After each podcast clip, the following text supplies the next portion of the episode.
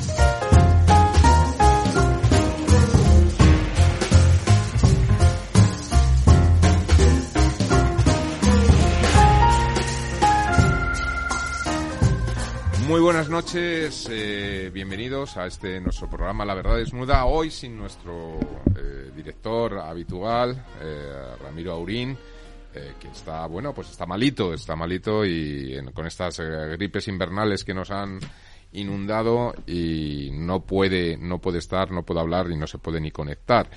Así que dirijo yo esta noche el programa y estoy, pues como siempre, con nuestro querido profesor Don Ramón Tamames, muy buenas noches, eh, Ramón. Bueno, echamos de menos también a, a nuestra querida Nuestra querida Almudena Semur, que también efectivamente con está, la gripe también. está también con la gripe. Están todos malos. Hay que vacunarse, ¿eh? Hay que vacunarse. Hay que vacunarse. Y... No sé yo soy solo la vacuna va a valer, ¿eh? Por encima de los 40 años, bueno. Bueno, pues es un día muy movidito, con una sesión parlamentaria eh, un poco aguda en la crisis de las relaciones del gobierno con eh, Juntos por Cataluña, porque decían los catalanes que había que modificar algunos temas de los tres decretos y al final se han aprobado dos decretos y el tercero ha caído en el rechazo sencillamente porque no lo ha votado eh, Podemos. Podemos y naturalmente el Partido Popular, hay una, Vox, etcétera.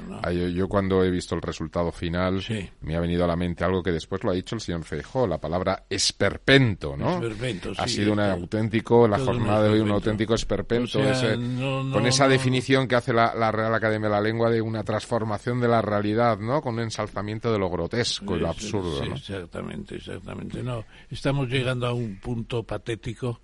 Yo diría que eh, lo comenté ayer en, en una docta casa con algunos amigos y me dijeron que no lo mencionara, pero aquí como las palabras se las lleva el viento, no, no voy a ponerlo en ningún artículo.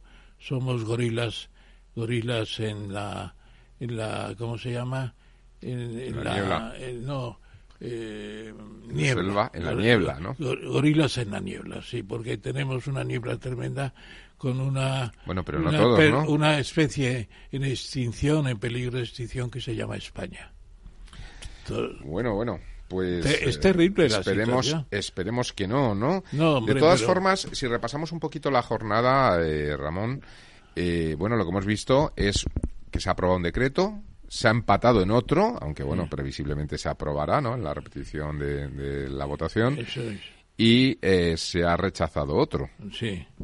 Y, bueno, en principio estas aprobaciones se producen, de, dos de ellos, porque luego mencionaremos la que ha caído por, por Podemos, se producen por la, por la abstención, vamos, por el, no votar, digamos, de, de Junts, eh, del Partido Nacionalista Independentista que dirige el señor eh, Puigdemont desde, desde desde esa especie de, de Waterloo, ese castillo de Waterloo que tiene en Bélgica. Bueno, eh, lo que hemos visto en principio, y esa es la pregunta que le voy a hacer, don Ramón, es que esto se aprueba eh, o se, se, valida, digamos, el, decreto ley a cambio de una promesa de hacer una bueno derogación, una modificación de la ley de enjuiciamiento civil para poder derogar ese artículo 43 bis que sale aprobado de esta ley ómnibus, de uno de los decretos leyes que estaba aprobado por el gobierno y por otra parte eh, otra modificación de la ley de sociedades de capital para poder hacer, no sabemos todavía si penalizar o premiar en la vuelta de las empresas eh, catalanas que salieron con motivo es un disparate claro porque octubre del 17 no bueno pero no pero la, la, pregunta es ¿y, y, y no estaremos aquí en una situación en la que eh, veamos qué va a pasar mañana eh, que les que les haya hecho una 7-14 el señor Sánchez a los a los señores de Junts porque en principio ya están aprobados los decretos leyes y, y bueno Ahora falta hacer las modificaciones en la ley de enjuiciamiento civil y la ley de, sociedades de capital, que todo está por ver, ¿no? A mí yo siempre que pienso en esto y además con el caso del señor Sánchez siempre me viene mucho a la mente aquel eh, dicho popular inglés eh, en, el cual siempre se comentaba de en la Edad Media de un, un ladrón que robó en las caballerizas reales y le pillan y le condenan a muerte. Y cuando está delante del rey para para, para dictar sentencia y condenarle para bueno para dictar sentencia y ahorcarlo le pide o le da el derecho a la última voluntad. Y el preso bueno este este ladrón dice pues majestad mi última voluntad es que si me da usted un año de vida yo haré que su caballo hable el rey se queda así como sorprendido y dice bueno eh, la verdad es que no tengo mucho que perder y si logras que mi caballo hable, sería eh, un evento único, ¿no? Dice, lo único es que como trates de escapar, la muerte que tendrás será la más cruel que se pueda hacer a cualquier hombre. El caso es que le deja libre durante un año y al cabo de, unos días está con los amigos en el bar tomando unas cervezas y le dicen, pero ¿cómo has hecho eso? ¿Tú sabes la muerte que te va a dar el rey después? dice, bueno, de aquí un año se ha podido morir el caballo, se ha podido morir el rey, me he podido morir yo, o quién sabe, a lo mejor hasta acaba hablando el caballo. Es decir, que de momento el señor Sánchez lo que ha conseguido ha sido aprobar esos dos decretos leyes, ¿no? Ahora queda la segunda parte. Ya veremos qué pasará con bueno, la parte. es un poco largo el cuento, eh, pero tiene, tiene su aquel, ¿no? Eh, tampoco es un cuento excepcional, me parece, ¿no?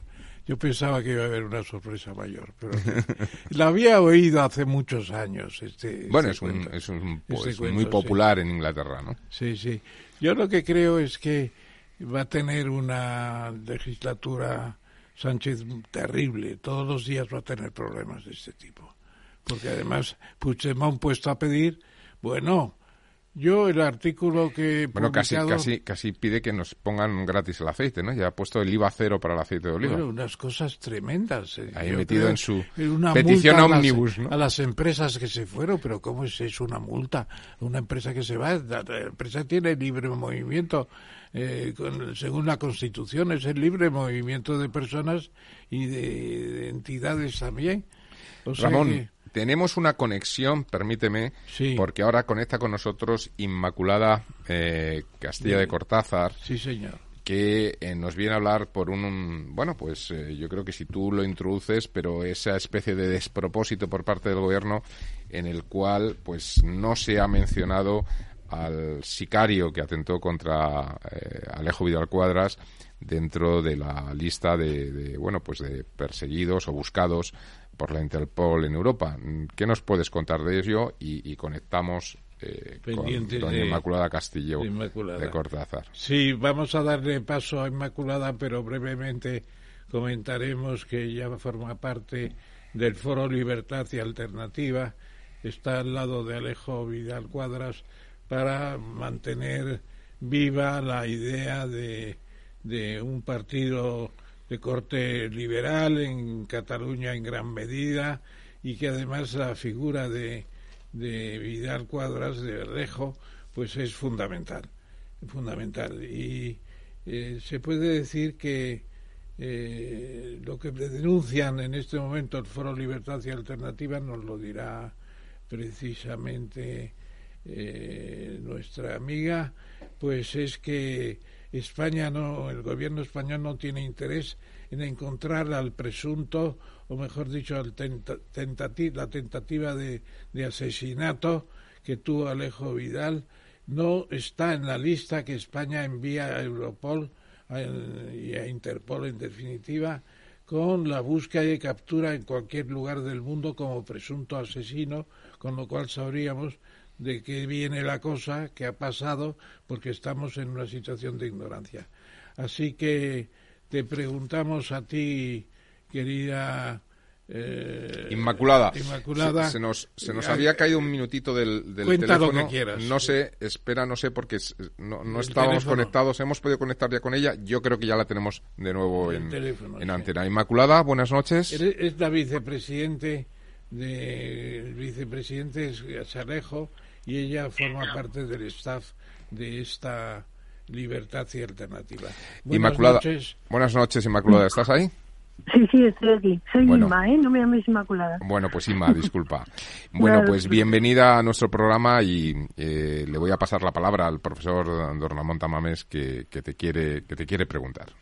Bueno, es muy sencillo. De parte, no sé si has oído porque estaba estábamos conectando por segunda vez, pero que habéis presentado una protesta fundamental que en la búsqueda de Interpol de asesinos eh, preocupantes, y este lo es desde luego en todos los aspectos, intentó matar a Alejo Vidal Cuadras, pues resulta que no figura en la lista que, que, que, envía España a Interpol. Y en cambio figura uh, un septuagenario acusado de asesinar a su hijo hace 20 años. Es, sorprendente lo que comentáis y naturalmente es cierto y es una vergüenza que esto suceda.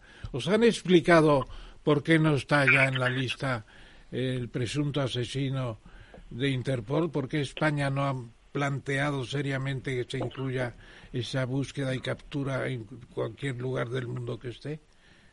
Sí, no nos han contestado nada, don Ramón. Es un placer poder hablar con usted. Muchas gracias. Estamos, estamos indignados porque, porque es una falta de, de delicadeza, de rigor, de sentido de la justicia, de que no les importa lo que piense nada ni nadie. Nosotros solo hemos pedido explicaciones, incluso mm, poniendo una posible salida airosa al gobierno, ¿no? Porque mm, es incomprensible, ¿no? El que una persona que ha dedicado su vida a la política, que vamos a la política, además a la buena política, a la que se orienta al bien común, ¿no? Que ha sido vicepresidente del Parlamento Europeo, eh, cara a Europa, incluso es, un desprestigio enorme para el gobierno de España, o sea, denota un sectarismo y una y una falta de, criterio y de sentido de la justicia pues muy muy notable, ¿no? Eh, nosotros hemos pedido las explicaciones, tampoco, si soy sincera, tampoco las esperamos, aunque las hemos pedido y las hemos mandado a la prensa y las hemos hecho llegar a, las instancias correspondientes del, del gobierno, ¿no? Pero no, no hemos recibido nada y además eh, hemos puesto una cosa que nos lo sugerían el otro día. este, este, este personaje que es un, un, sujeto, un ciudadano de, de nacionalidad francesa, ¿sabes? pero es de origen tunecino, que ya tiene algunos arcos por asesinato en Francia en concreto, y Francia sí lo ha puesto en la en la lista, ¿no? Entonces igual ha sido para no redundar en que la misma persona estuviera en las listas de Europol.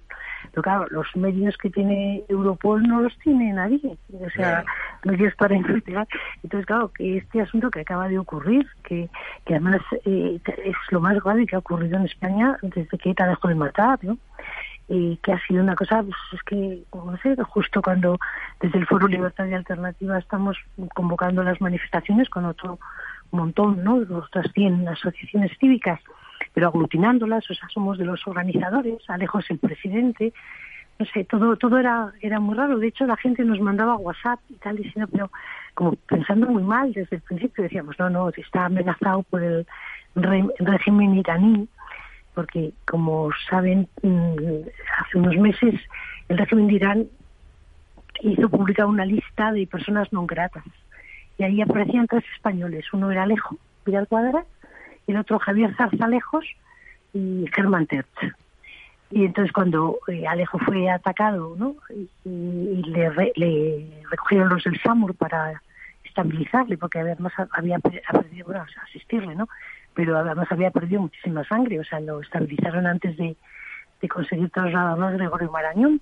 Ahí hay que destacar y agradecer la imponente y ejemplar ayuda de los ciudadanos, que el tiro sonó muy fuerte porque retumbó en un en un container que había ahí de las obras y, se, se, acercó muchísima gente, ¿no? Y entonces le atendieron muy bien. Y entonces Alejo, al entrar en esta dijo, este ha sido el régimen iraní, porque eran los únicos que le habían amenazado. Y, entonces, bueno, lo, lo que nos pasa es que bueno, con lo que diría, ¿qué va a hacer Irán? La gente decía, bueno, tía, por favor, como, no, no queremos que sea, no sé, estos por lo menos han amenazado. pues Oye, perdona, perdona, Inma. Eh, Inmaculada, porque el director del programa, que no lo he dicho él al principio, me parece, tenemos que ser muy breves. Lorenzo Dávila, y que te quiere hacer una pregunta ya directa. Sí, ah, eh, sí, a ver, yo te quería hacer dos, dos, en realidad. Una, la primera, eh, preocuparme pues por, por, por, Alejo, ¿no? Eh, ¿Cómo está Alejo? Porque la verdad es que se ha producido eh, una especie de vacío en torno a su estado de salud en la prensa. Bueno, sí que es verdad que le seguimos leyendo en prensa, es decir, que se ve que está activo, que escribe, que intelectualmente... La, cabeza la tiene perfecta. Claro, pero entendemos que después de un 9 milímetros Parabellum que le ha atravesado la cara, pues muy bien eh, no tiene que estar en el sentido de que habrá pasado por varias operaciones probablemente no de reconstrucción etcétera. Y, mm. bueno pues por, preocuparme pues por su estado de salud general y, bueno pues por saber cuándo podemos volver a contar con él en, de manera más presencial y vital no sí.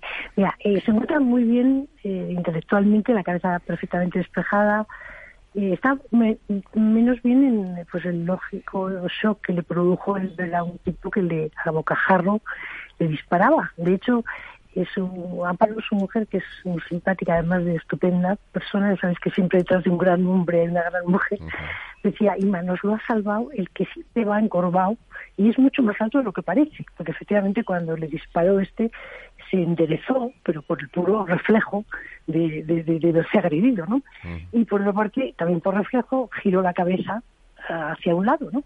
Entonces, el, el que disparaba a la frente, pues evidentemente calculó un poquito más abajo, le podía haber dado en la nariz o debajo en el labio superior, que también habría sido un, un tiro mortal, eh, o la 100 si no se, eh, o sea, si hubiera girado solo la cabeza no se hubiera reído. Entonces, eh, bueno, él, está, con semejante asunto, está afectado. Y, y, entonces todavía no le han dado de alta. Está en una hospitalización domiciliaria. Está en casa con mucha protección eh, pero no, no recibe visitas, incluso nosotros no, no lo podemos visitar, no, no conviene, ¿no? Ah, y luego, por ejemplo, el comunicado este que hemos sacado, nos parecía que no lo debíamos de, de mandar a la prensa sin consultárselo, ¿no? Entonces lo hemos hecho por medio de su hijo, eh, de su hijo Alejo, Alejo Junior. Y bueno, pues lo consultamos a la familia, pero, o sea, procuramos que no se... Pero él está perfectamente y Susana juicio y vamos, eso lo que esto no cabe, no cabe la menor duda, pero es que incluso las 24 horas escasas de que le, de que le eh, sacaran del coma inducido en el que estaba, porque estaba estaba intubado y por, para, para que no se, vamos, para no se asfixiara, porque tenía un enorme edema en todo el cuello y podía hacer un edema de glotis y asfixiarse, ¿no? Tuvieron que operar efectivamente el mismo día de del atentado, luego no le han tenido que volver a operar, le pusieron dos placas en las mandíbulas, se hinchó mucho, y entonces pues estaba intubado, y entonces cuando le sacaron de la intubación, que a mí era casi, soy, soy médico, yo soy catedrático de medicina, y me preocupaba muchísimo que, claro, como ha tenido un linfoma hace hace dos años escasos y con la consiguiente quimioterapia que le dejó pues bastante que le pillara debilitado, ¿no? Claro, inmunodeprimido. Entonces me preocupaba que hospitalizado, con, vamos, a mí y a todos, ¿no? Que, que intubado, o sea, que quizás era consciente por, por, razones profesionales, ¿no? Que tú cogiera cualquier, eh, infección, infección hospitalaria, neumonía, tal, y que, vamos, que, tiene 78 años, a lejos es muy joven de corazón, pero, pero, pero vamos, está, está muy trabajado. La segunda, y la segunda, sí, la segunda, la segunda pregunta, Inma.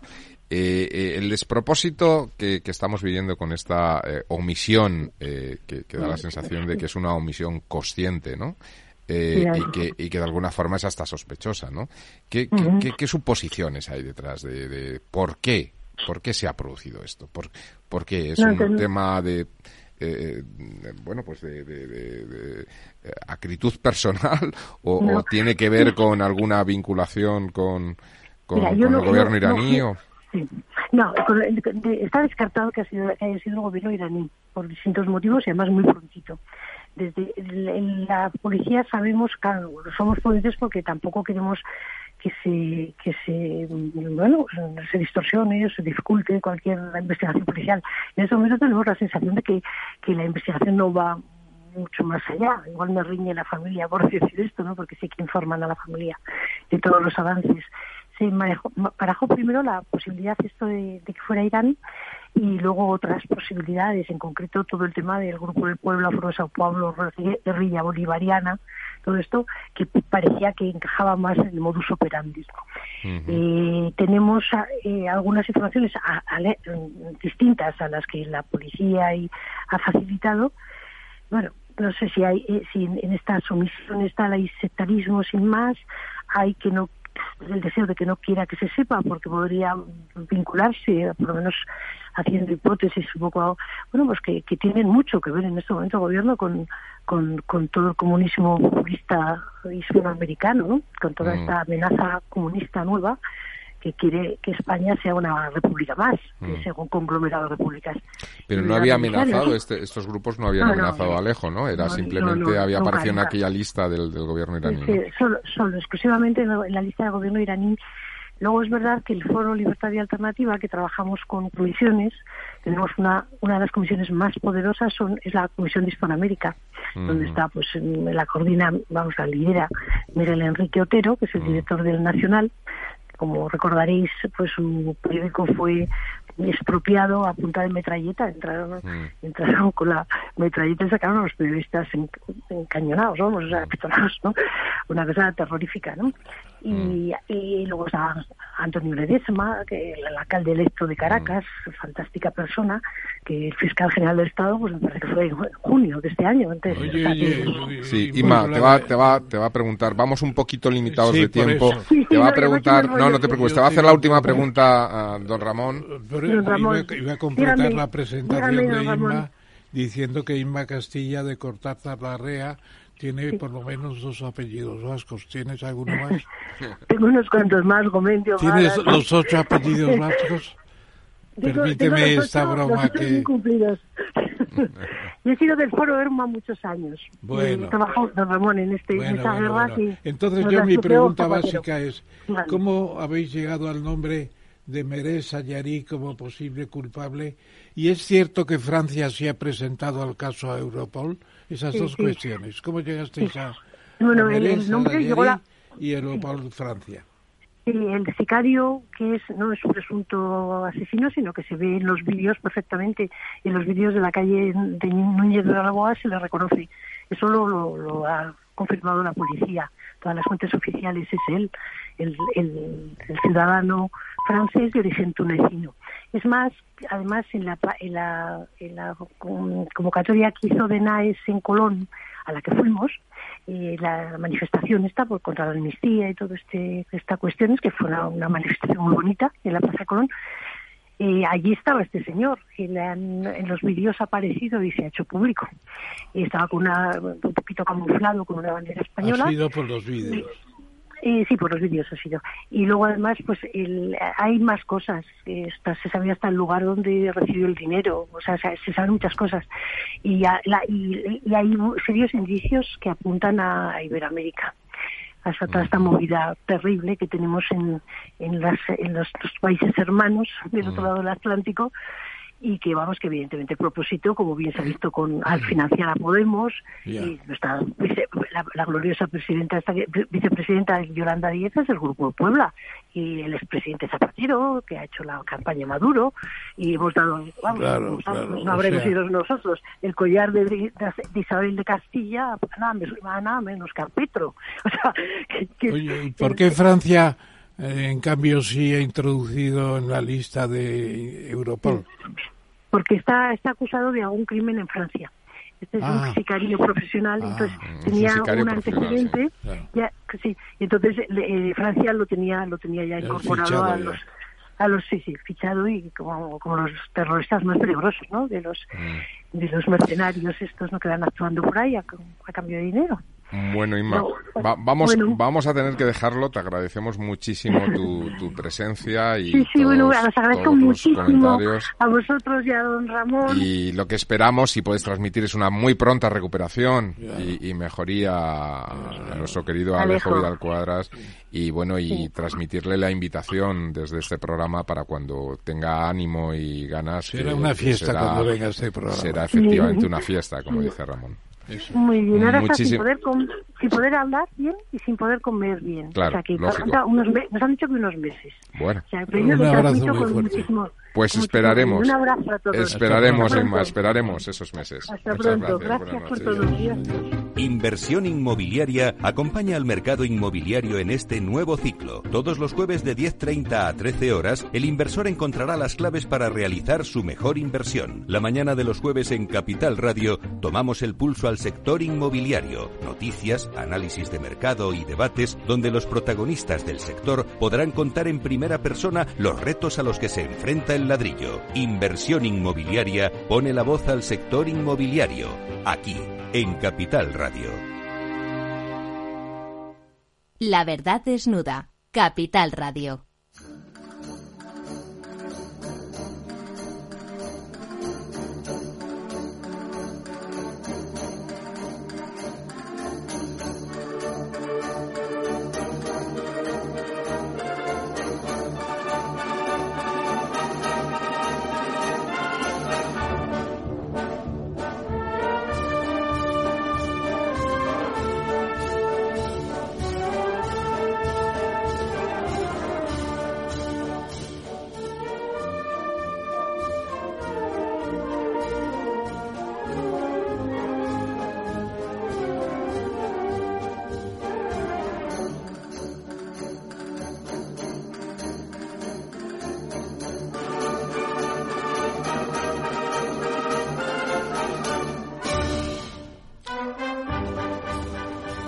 Bueno, pues seguimos, eh, seguimos Ramón y seguimos con nuestro siguiente invitado, don Miguel Martínez Cuadrado. ¿Estás ahí, Miguel? Sí, aquí estoy. Buenas noches. Muy buenas noches, bienvenido a nuestro programa. Eh, Miguel Martínez Cuadrado, para un poco nuestros oyentes, es catedrático de Derecho Constitucional en la Universidad Complutense de Madrid y, y catedrático y Monet. Y eh, él es un experto, eh, lleva muchos años estudiando los partidos políticos. Él ya formó parte eh, del CDS en su, en su tiempo y ha, bueno, ha seguido desde el punto de vista intelectual y académico toda la formación de partidos, nuevas agrupaciones, etcétera, y las mm, eh, digamos elementos sociológicos que están siempre alrededor de este de este tipo de eventos. Tenemos un partido nuevo, eh, Miguel, un partido nuevo que se ha anunciado con un, un líder desconocido, eh, Guillermo del Valle, que es esa izquierda española, por eso te recibíamos con ese España, con ese España cañí, ¿no? Con ese eh, eh, bueno, ese nombre que, que hace Sí, referencia un poco sí. por contraposición a, a, a- a los independentistas, ese, ese hacer hincapié en, en, en la España, ¿no? Eh, que parece ser que tienen intención incluso de presentarse a las europeas. Bueno, hemos, hemos eh, visto que ha habido críticas a favor, críticas en contra. ¿Cómo, ¿Cómo analizas tú el surgimiento de este partido y qué enfoque tiene desde el punto de vista sociológico en, la nación, etcétera? Pero antes, antes te voy a pasar a don Ramón, que te va a hacer la primera pregunta. Oye, Miguel, muchas gracias por estar otra vez con nosotros en la mesa redonda de, de La Verdad es desnuda y por contribuir con tu sabiduría, porque además, claro, tú estudiaste los partidos políticos desde el siglo XIX. Es la mejor recopilación que hay de los de decenas de convocatorias de elecciones del 19 y del 20 con el régimen de la restauración, etcétera, etcétera. Así que tienes un buen pozo y has vivido de fondo eh, CDS, como ha dicho nuestro director de hoy, y además eh, has visto el caso de, de, ¿cómo se llama?, de Ciudadanos, muy interesante. Entonces, Eh, ¿Cómo ves las posibilidades de este hombre que se lanza a la aventura y quiere coger un pedazo de la izquierda española? ¿Qué opinas de, de, de ¿cómo se llama? ¿Cómo se llama? Se llama... Sí, Miguel. habéis citado el nombre. Ah, no, eh, Sí, sí. Guillermo del Valle. Guillermo, Guillermo Guillermo del del Valle. Valle. Decía el director del programa que eran desconocidos, empezando por el presentador casi. Bueno, eh, nos, ha, nos ha escrito, la verdad es que Guillermo del Valle es muy amable, nos ha escrito que en dos semanas no van a dar entrevistas, ellos Y se están aquí. preparando para las elecciones europeas. Miguel, tuya es la mesa y la mi- el micrófono. Buena, bu- muchas gracias Ramón y muchas gracias a todos los que me habéis presentado. Eh, efectivamente, el nacimiento de un partido no es nada fácil. Es como cuando se dice que un río nace, como el votante empieza como el comienzo de un río, el, el partido político es mucho más complicado que el nacimiento de un pequeño río o de un gran río. Eh, yo lo veo todavía muy, muy nebuloso. Hay la voluntad de cambiar, evidentemente, una parte del electorado, pero hay que reconocer que nuestro sistema representativo y nuestro sistema electoral es, eh, ya tiene unos condicionamientos bastante claros. El espacio para empezar de un partido que comienza o tiene un liderazgo acreditado y tiene unas connotaciones y una ideología determinada, es evidente que puede aspirar a ese núcleo del 10 al 15% de electores que en cualquier elección se producen en unas elecciones generales en España o en los partidos de representación eh, y de democracia avanzada. Yo lo veo muy muy nebuloso, eh, apenas es conocido eh, la idea tiene antecedentes, es decir, hay antecedentes desde el comienzo de nuestro sistema de representación del año 77, que ha atravesado diversos momentos y el momento probablemente más difícil sea el que tiene lugar en el año 81 después del, del intento de, de golpe de Estado y la, la apoteosis del apoyo a un partido que existía con anterioridad, pero que disfruta de esa situación que fue el Partido Socialista.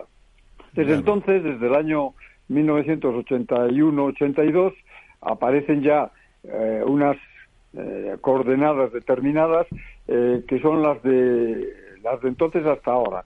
Hay un bipartidismo central de dos grandes partidos que son los que llevan del 50 al 60% del voto, en alguna ocasión menos del 50, pero vamos, el bipartidismo dominante desde el año 77 hasta la fecha es el que consigue tener el primero y el segundo puesto.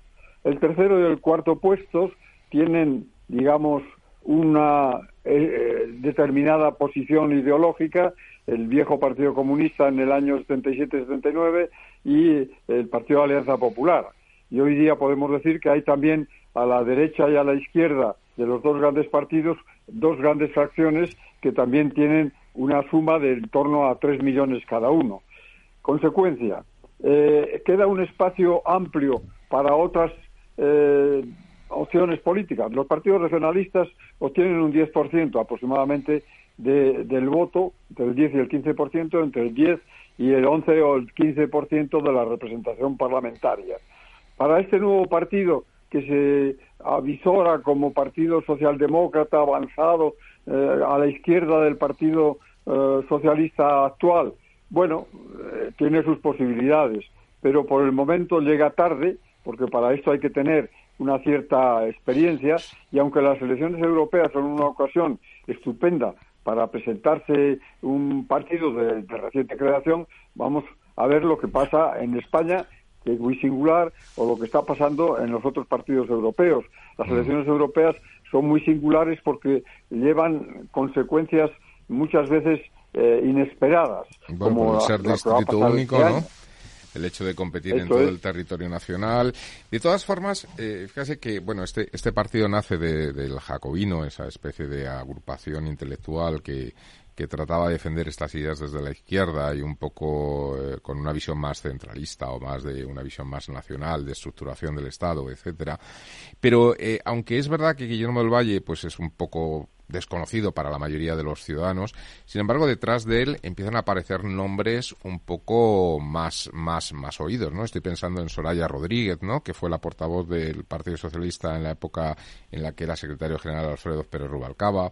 Eh, Frances de Carrera, que es un, también ha mostrado cierto interés, que es una persona, bueno, pues que fue uno de los fundadores de, Ciudadanos. Félix Ovejero, que, eh, bueno, es un, columnista, un escritor. Todo ese grupo que ha estado antes con Ciudadanos Claro, incluso Francisco Igea, pero incluso, y lo digo porque últimamente, en los últimos meses, salió también a la palestra por enfrentarse un poco a todo el tema de, la amnistía, Nicolás Redondo Terreros también parece ser que se está aproximando al grupo. Es decir, que aunque es verdad que, pues, Guillermo del Valle es un, desconocido, pero eh, empiezan a tener ciertas estructuras eh, y, personas que, que, bueno, pues que han, han, estado muy vinculados a la política española de los últimos de los últimos años, incluso a nivel territorial. Yo estoy pensando, lo digo porque lo estaba leyendo las personas que, que salían como mencionadas y que al que conozco, que, que es el eh, Cecilio Vadillo, que a, nivel, por eso digo territorial, en Valladolid fue quien se enfrentó en las primarias en su momento eh, con Oscar Puente dentro del Partido Socialista, incluso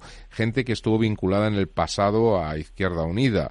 Eh, es decir, que realmente tratan de mostrar un, poder desde, desde la izquierda eh, al centro izquierda, ¿no? Es decir, que, se están empezando a sumar personas en un momento en el que las encuestas pues plantean una cierta crítica dentro incluso de los votantes del Partido Socialista hacia las bueno las decisiones de los últimos meses que ha tomado el presidente Sánchez. Eh, ¿Ves que esto o se le inyecta mucho mucho interés y dinero o no tiene futuro o llega muy tarde como bien comentabas? No no no le ves posibilidad pese a que se estén sumando personajes de un peso ya relevante. Hombre, si se suman mm, personalidades de las que has mencionado y alguna más importante, es evidente que tiene un espacio. El espacio que queda abierto es en torno a un 10% de electores, que no es poco. Es decir, esos electores son muy difíciles. Nosotros en tiempos del CDS, mm. que pasamos de tener eh, Suárez del año 82, dos escaños, a tener 20 y tener ser el tercer grupo parlamentario, es evidente que se pasa de la nada a dos millones o a un 10%. Bueno, pero el CDS estaba muy en el centro. El CDS, este partido. el CDS estaba muy en el centro político, ¿no? Quiero decir que, estaba entre socialdemocracia y socioliberales. Y este partido da la sensación que gira un poquito más a la izquierda, ¿no? estaría más un, poco solapando ideológicamente al Partido Socialista, efectivamente, al menos en el terreno económico. Los famosos dos millones, claro, los dos millones de electores que dijeron que votaron al PSOE, al PSOE de Sánchez eh, en las elecciones del verano. ahora, pues evidentemente, si estos se incardinan en torno a este naciente grupo y partido político inscrito ya entre los tantos partidos que existen en el registro del Ministerio del Interior, es evidente que aspira a ubicarse en un centro político que existe, un centro político centro-izquierda, y que puede, evidentemente, eh, aspirar a que esos dos millones de electores eh, que han dejado o que no votarían a Sánchez y a los sanchistas, es evidente que podría eh, ir en esa dirección. Yo lo veo difícil, pero claro, hay tiempo. De aquí a las elecciones de junio de europeas hay mucho tiempo, pero hay poco tiempo y mucho tiempo desde el punto de vista de la fabricación de opinión. La opinión pública de este 10% de posibles electores eh, puede tener una definición como la que estamos viendo, es decir, los insatisfechos que votaron al PSOE en el mes de julio y que ahora mismo no, no votarían, tendrían un espacio nuevo. Pero tiene que tener sus atractivos. Y este electorado tiene, a mi juicio, varias connotaciones. La primera de ellas es un electorado de alta cualificación en una primera parte. Son electores muy bien preparados, que conocen muy bien la vida política y que además tienen una buena información y no son fáciles de conquistar. ese electorado podría ser dentro de ese 10%, podría ser un 3%. Hay otro 3% de electores que solo se deciden a votar muy al final de la campaña electoral y que lo hacen en las 48 horas e incluso en las últimas 24 horas.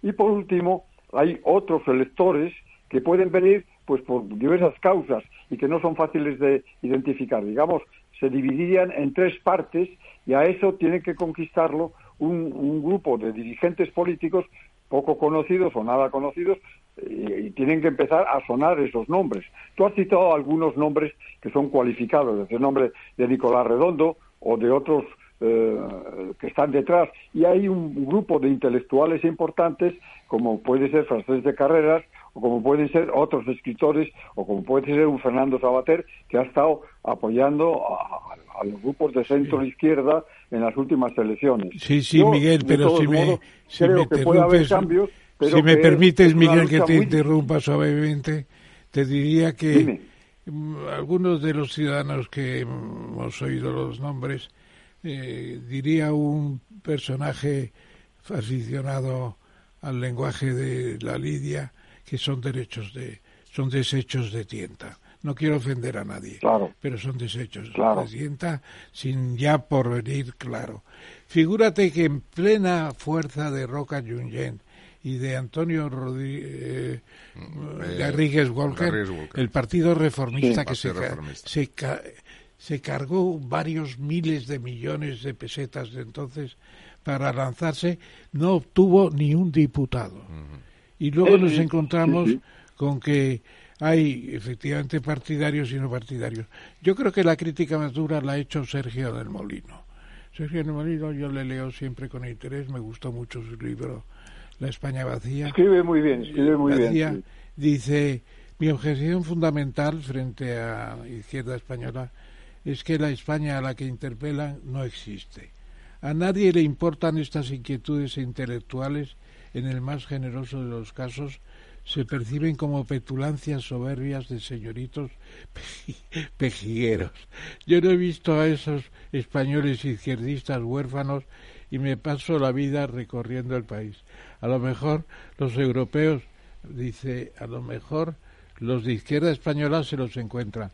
Tengo tiempo de equivocarme, de aquí a las europeas, pero con ideas así se hacen buenas tertulias no partidos con poder. Es tremenda, la crítica no tiene no tiene vacíos, es, plena. yo creo, yo, creo, que, incluso es una crítica fundamentada, pasa un pelín. crítica fundamentada. Pero, pero ¿dónde están esos votantes? Está ya la gente muy cansada, yo creo, ¿no? Bueno, esos votantes, Ramón, eh, eh, desde el punto de vista de un espacio político existen, ¿eh? Es decir, el problema es atraerlos y atraerlos con una campaña electoral que debería haber empezado ya y que debería de presentar unos aspectos ideológicos y unas posiciones con, los temas europeos. Los temas europeos no son los temas eh, nacionales y las elecciones europeas se presentan en este año de una manera notablemente cambiante con respecto a las últimas elecciones y va a haber sorpresas ah, desde el primer momento. No se sabe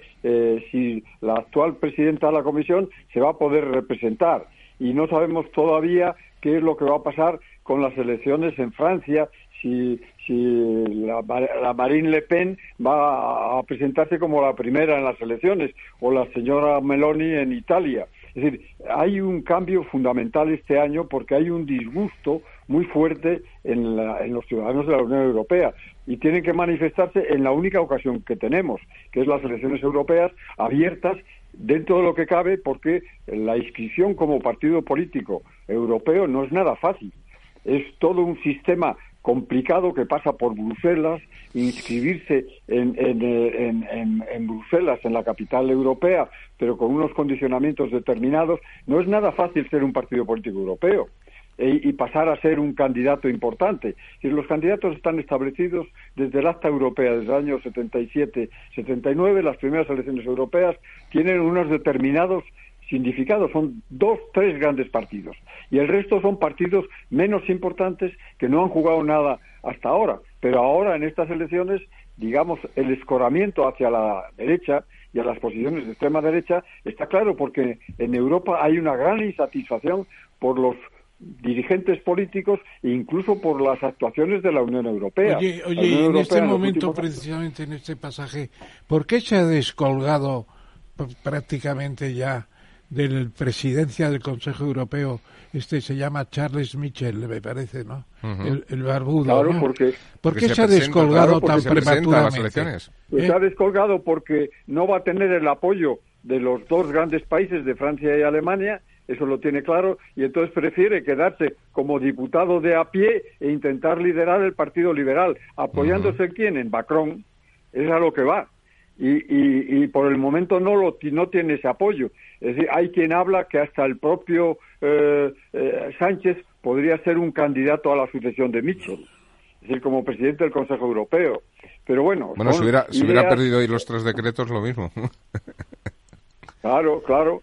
Ha perdido, ha perdido un decreto, ¿eh? No ha perdido los tres. Sí, sí, no, no, digo que si hubiera perdido los tres, lo mismo se planteaba el salto, ¿no? No, y con el tercero que ha perdido, este ha quedado muy bien con los empresarios.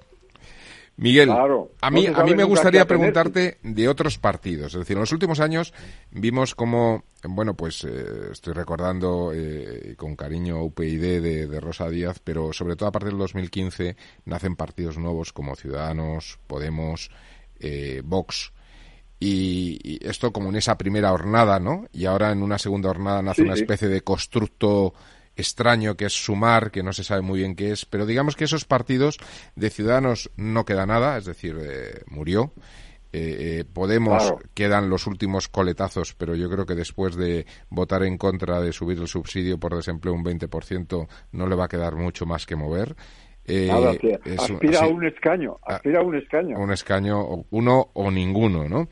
y Vox, y Vox, que aunque Tú comentabas que efectivamente a nivel europeo parece que hay una, una tendencia hacia ciertos movimientos de, en ese lado, en ese lado de la derecha, de la extrema derecha.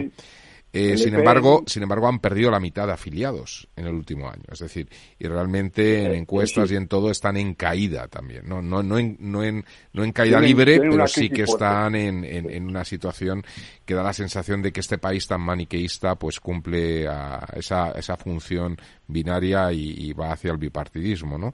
Eh, ¿cómo, cómo, ¿Cómo ves esto? Hombre, yo lo veo como lo dicen las encuestas eh, que están hechas no por las, las, europeas, las de las que se hacen en Bruselas a todo a, todos los niveles y las que se han hecho aquí también marcan una dirección bipartidismo dominante. Dos terceras partes de los electores van a votar a los dos primeros partidos porque hay una prima electoral. Además, a ser una circunscripción nacional única, va a, ropa esa prima y eh, van a seguir van a seguir el tercero y el cuarto partidos con, con unos cuantos escaños, con pocos, cuatro, cinco, seis, y unos testimonios que dicen que van a, a, dar un escaño a Podemos, otro escaño a, digamos, a Junts y otro escaño o tercero a Esquerra Republicana de Cataluña. Es decir, van a tener los partidos regionalistas una posición aún más débil de la que tienen desde el punto de vista de representación, no desde el punto de vista que han tenido en las elecciones de julio, donde han marcado la línea que, que desgraciada que tenemos eh, como consecuencia del sistema electoral y de las primas electorales que se ha producido, ¿no? Pero en fin, este es un tema eh, delicado porque la campaña electoral europea acaba de empezar y ya hay candidatos muy fuertes y probablemente la von der Leyen, que hasta ahora la que quería repetir, lo tiene más difícil. Y lo tiene más difícil porque se está viendo que efectivamente, eh, antes lo decía, Francia, Italia y gran parte del norte eh, de Europa van a votar en una dirección que va del centro a la derecha extrema.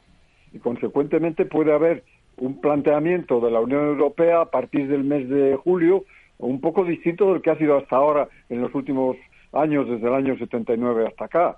Es decir, el predominio de los tres grandes partidos puede variar en función del centro a la derecha y con, eh, digamos, con una caída significativa de los partidos socialistas y en España se está viendo la caída en más de nueve puntos del Partido Socialista con respecto al Partido Popular es bien significativo y en Francia está ocurriendo lo mismo, ¿no? Pero en fin, yo creo que estas elecciones europeas expresan una opinión pública muy disgustada con respecto a cómo evoluciona la Unión Europea, la guerra de Crimea, perdón, la guerra de Ucrania, las guerras que se están produciendo en el Mediterráneo, eh, hay una caída espectacular del nivel de vida y, no hay salidas porque los gobiernos eh, europeos están gobernando mal. Gobiernan mal en Francia, gobiernan mal en Italia, gobiernan mal, por supuesto, en España y hasta en Alemania, donde hasta ahora siempre se producían unos grandes acuerdos y unas conjunciones de poder y de representación política muy efectivas, estamos viendo una crisis muy fuerte en el sistema muy político. Fuerte, muy fuerte y duradera, además, porque esto no se resuelve fácilmente, ni siquiera Europa tiene la llave, por ejemplo, para acabar con la guerra de Ucrania, la tienen Estados Unidos y Putin. El día que se pongan de acuerdo Biden y, Putin, se acabó la guerra. están los, los Estados Unidos eh, la amenaza de la vuelta de, a, las elecciones de Donald Trump. Claro. Que es. Eh, se acaba la, guerra al día siguiente. Claro, claro. Eh, incluso, incluso la guerra contra Irán. Eh, que es, Seguramente. en estos momentos, claro.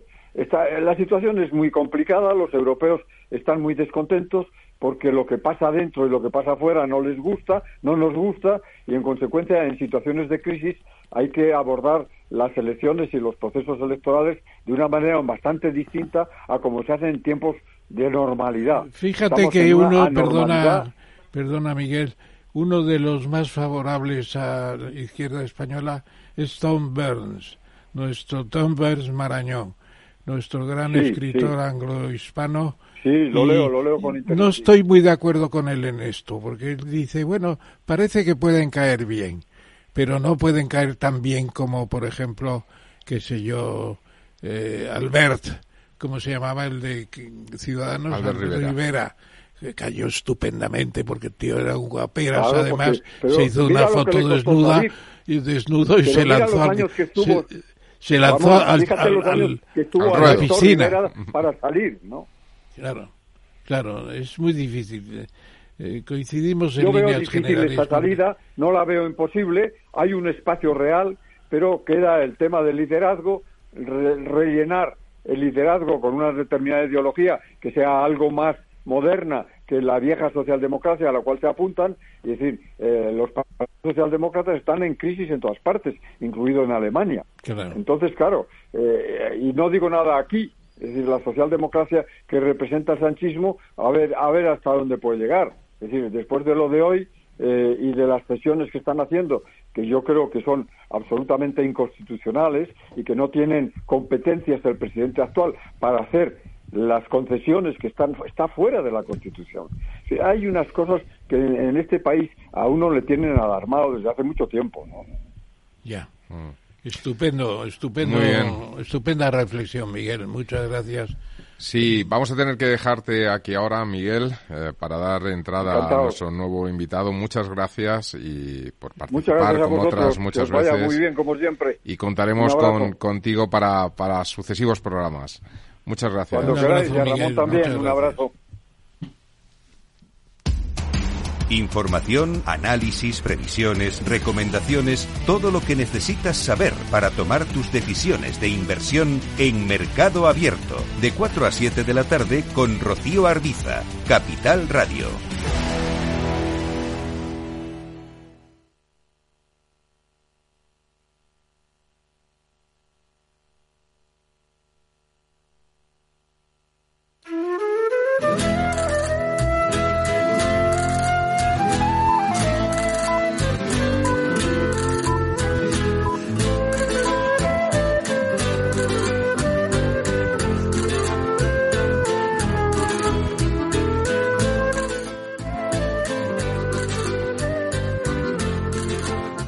Desnuda.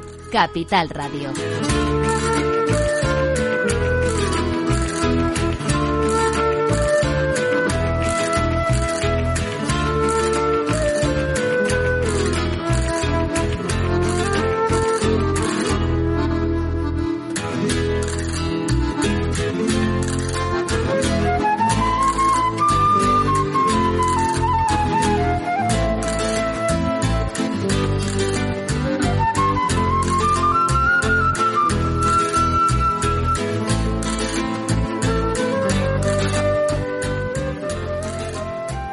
Pues seguimos y seguimos con el siguiente, nuestro siguiente invitado de esta noche, el teniente general Luis Alejandre, uno de los, de los grandes militares que ha tenido presencia durante muchos años a nivel internacional, tanto al mando de tropas de la OTAN, Naciones Unidas, etcétera.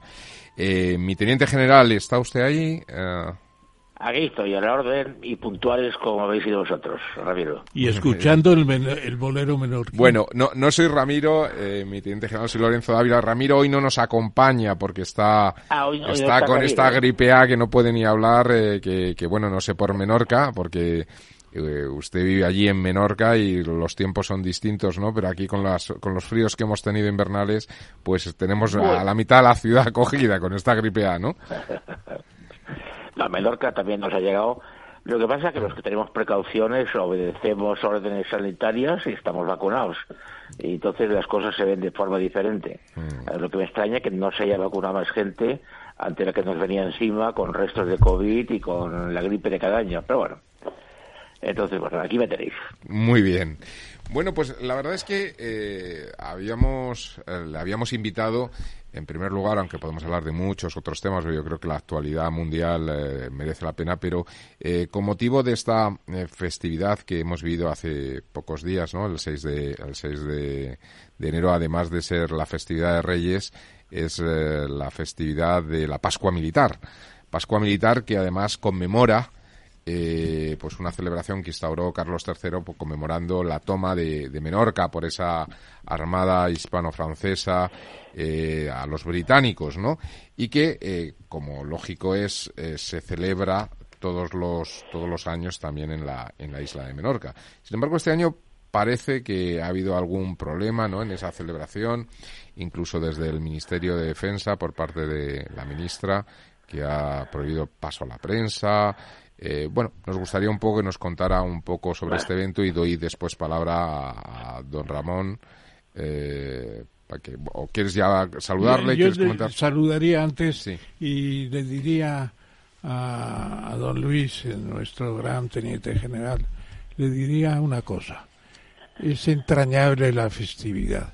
Y además me mandaste la proclama de Carlos III para crear la fiesta y la proclama es una belleza. Es una belleza, dice el júbilo por la recuperación de Menorca del poder de los ingleses y de reg- de regocijo por las ilusionadas esperanzas de recuperar el peñón de Gibraltar, su majestad Carlos III, rey de las Españas, queriendo dar al ejército de España y de las Indias una muestra de su real aprecio, etcétera, etcétera. Es una belleza. 1782. ¿no? Era un rey prodigioso este Carlos III.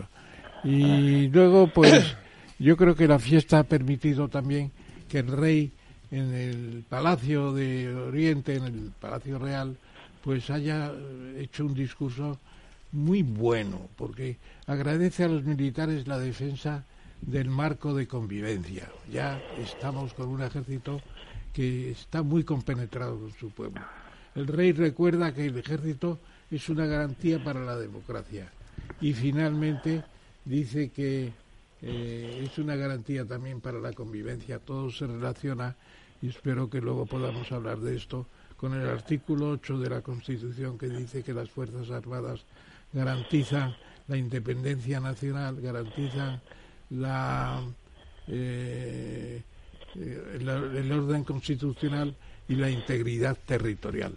Ahí queda eso. Es el artículo más claro de la Constitución.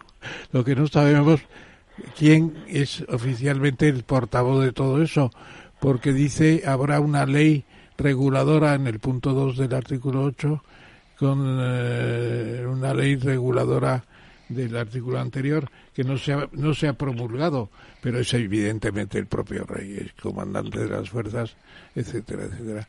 Así que muchas muchas gracias por brindarnos esta ocasión de una fiesta que nació precisamente por la belleza de la isla de Menorca. Muchas gracias, querido teniente general. Y Bueno. ya viene pues lo que tú nos quieras explicar de todo esto y del papel de las Fuerzas Armadas en la convivencia y en la, eh, el mantenimiento de la democracia en un momento en que además todo esto parece estar en una leve situación de expectativas que algunas no son de las mejores.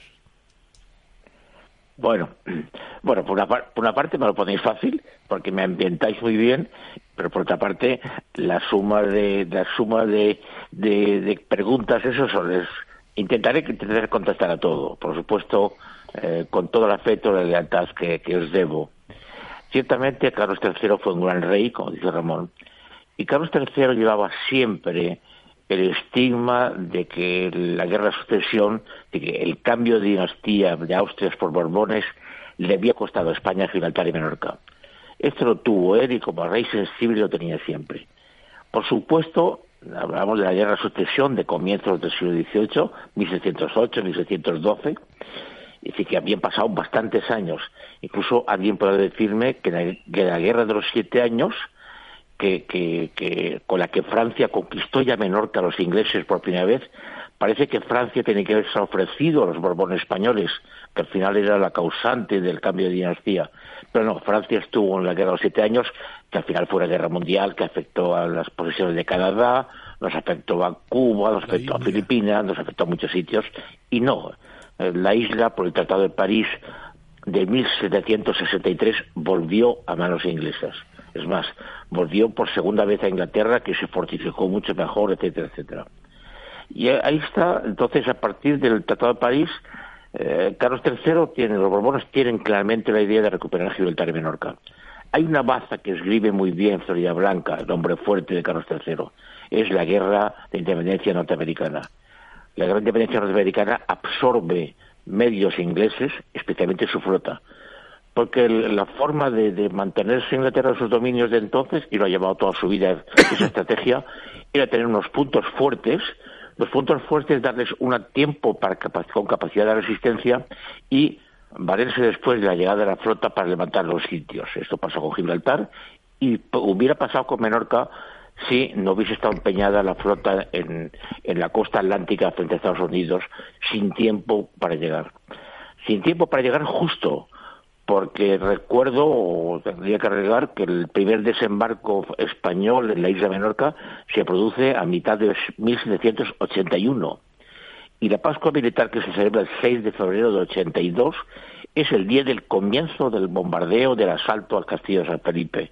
Quiero decir que previamente a este día Pascua Militar que conmemoramos, hay seis o siete meses de duro sitio, que algunos poetas cuentan que entre ellos eran caballerosos, caballerosos se intercambiaban legumbres, legumbres y fruta fresca, etcétera, etcétera, pero no dejó de ser un sitio con toda la regla, con bombardeo diario y con diarios, hay unos diarios de operaciones con bajas diarias, dura casi siete meses el sitio hasta que se levanta. El último soldado inglés saldrá de Menorca en marzo de 1782. Y entonces, cuando Ramón ha leído que Carlos III, por la alegría que le produce haber conquistado Menorca, y dice, y las ilusionadas, eh, las ilusionadas esperanzas de recuperar Gibraltar, y lo intenta después, lo intenta de mil medios, con Antonio Barceló, con los, con los sumergibles, con bombardeos, con sitios, pero Gibraltar siempre recibe la flota, siempre recibe la ayuda de una flota inglesa que levanta los sitios. Esto es un poco lo que conmemoramos. Yo mantengo que la, que la conmemoración actual, bien, tiene aspectos más políticos que los fundacionales, y que los eh, yo escribí en la razón ese día que los protagonistas de este día deberían ser los 3.000 hombres o 3.000 efectivos, hombres y mujeres, que han desplegados por medio mundo. Y añadí sus familias, que es un poco a la gente que en espíritu quería dedicar, quería dedicar la festividad Carlos III.